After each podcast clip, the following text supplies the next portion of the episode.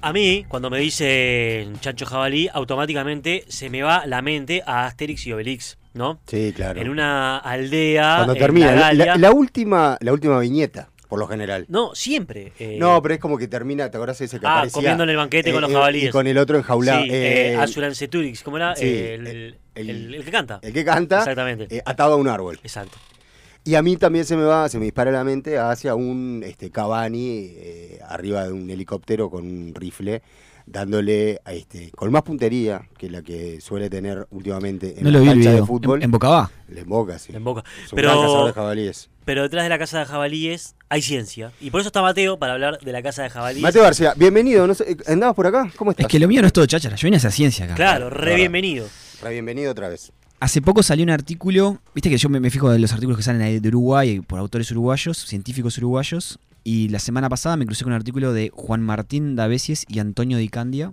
El doctor Davesies es profesor en antropología de la Universidad de la República, está en el Cure Rocha, Bien. descentralizado, y es investigador del Sistema Nacional de Investigadores del Uruguay, y él trabaja en los temas de la casa deportiva, la, eh, recreativa, en las, en las sociedades occidentales, y, y está vinculado a la conservación de la naturaleza y la bioseguridad. ¿tá? Y sacó un artículo que tiene un, ti- un título eh, Polémico sí, un poco bastante polémico actual, te diría. ¿Diversión espantosa o gestión ambiental? Claro. Acuerdos y desacuerdos en torno a la caza de jabalíes en Uruguay. Y este fue publicado en la revista Human Dimensions of Wildlife. O sea.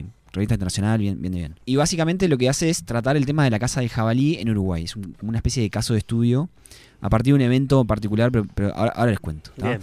En el mundo, la caza recreacional se justifica en muchos modelos porque genera apoyo económico para la conservación. O sea, el cazador paga un permiso Claro. y si esa plata se vuelca a la conservación, hay gente que considera que eso es- justifica moralmente el- la caza. Por ejemplo, las especies de cotorras están eh, devastando la población de arañas.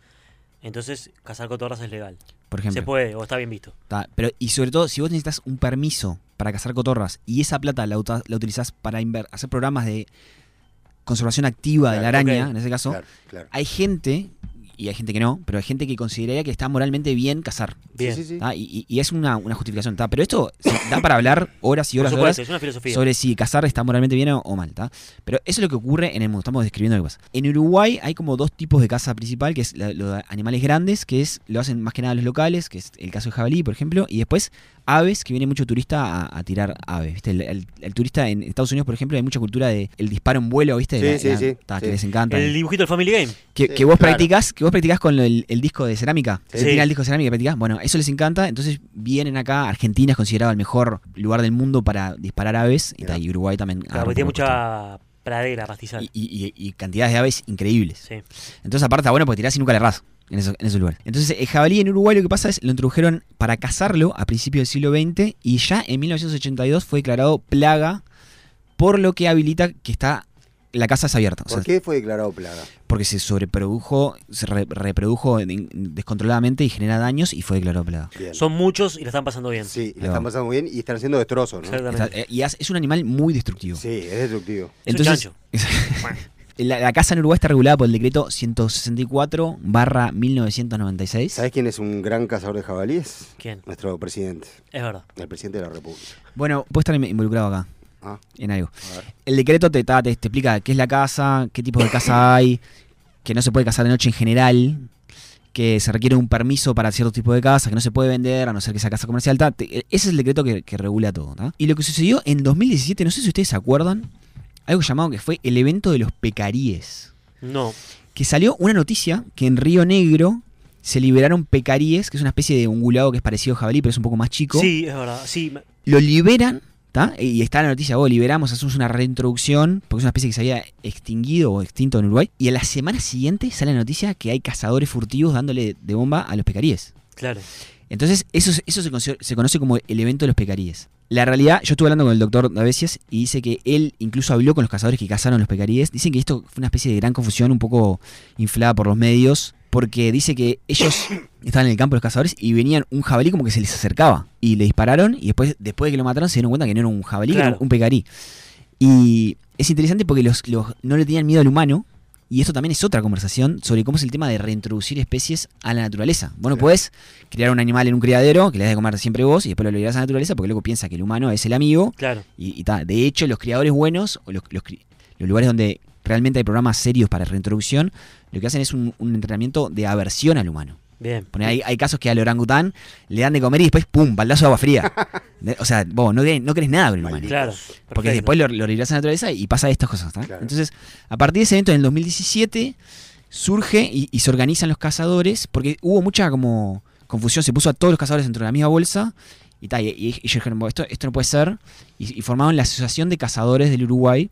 Y la idea es que si alguien quiere hablar con los cazadores, por lo menos ha- haya un punto de contacto, un, un organismo que los represente. Bien. ¿tá? Típico uruguayo le pusieron la sigla, la, la ACU. Ahí va. Bien. Y ta, entonces a partir de ese evento del Pecarí y, y todo lo que sucedió de la formación de esta asociación de, de cazadores, estos investigadores, o sea, el doctor Davesias, realizó 53 entrevistas con cazadores, 6 con gestores de naturaleza, 6 con grupos de derechos de animales, 4 con organizaciones de conversación y llevaron a cabo 3 encuentros en los cuales los juntaron a todos. Bien. O sea, que él, él lo que hizo fue, es antropólogo, fue, habló, habló con cada uno de los actores que están involucrados en la casa de jabalí.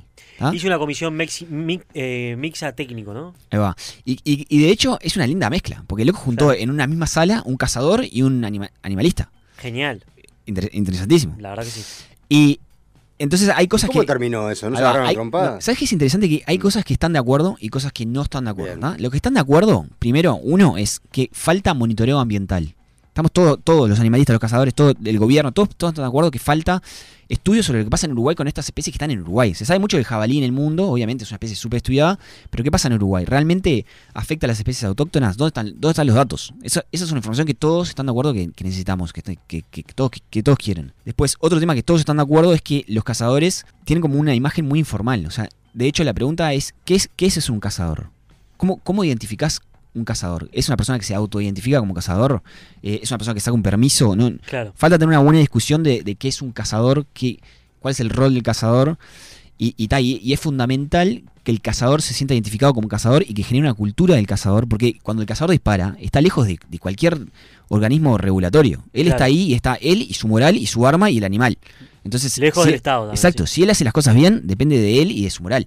Entonces, eso es fundamental. Y después, otro tema que están todos de acuerdo que, que- que hay que mejorar es el tema de la caza ilegal. ¿no? Los, cazadores furtivos, nadie, nadie los quiere, ni los cazadores no furtivos, Claro, ni claro. los cazadores.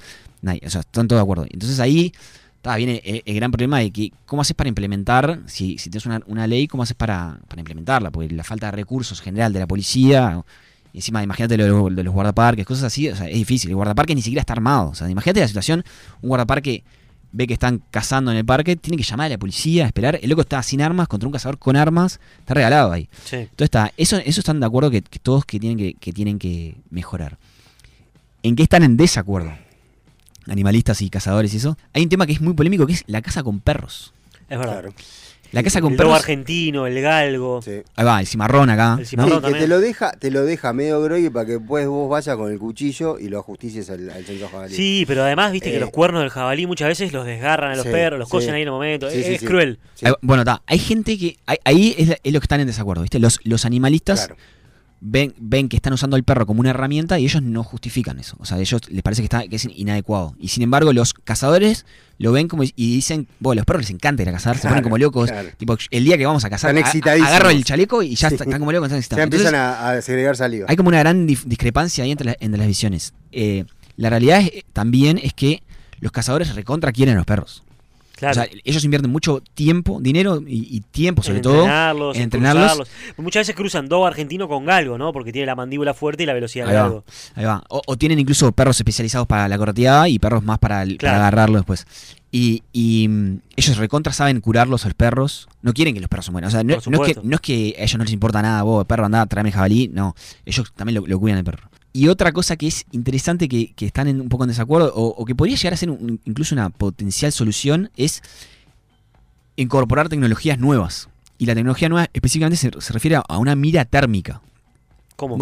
Vos- Vos, tenés una mira que Sí. de noche te da una, una pantallazo del calor. Claro. Entonces vos, si no hay ningún ser vivo, Pero vos- eso se usa en la guerra Ucrania-Rusia. bueno, está. Ahora estás llegando a Uruguay para cazar el jabalí. Y de hecho, el presidente ahora en 2022 aprobó un decreto que se puede cazar de noche las especies que son plaga.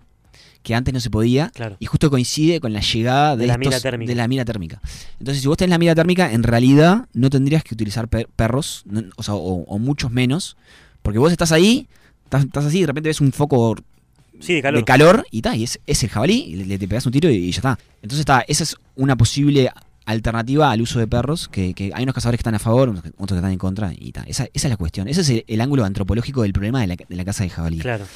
Una posible solución es tener una licencia para cazar, como se hace en muchas partes del mundo, y que el cazador se certifique como cazador, que haga un curso, que se eduque, que aprenda el manejo seguro de armas, que aprenda sobre las especies que puede cazar, aprenda qué, qué especies no puede cazar, que básicamente sea muy educado. Y yo estuve viviendo un tiempo en Alemania, no sé si les, les había comentado, por la investigación, y ahí en Alemania tienen recontra estructurado el tema de, Claro, de- de de la caza.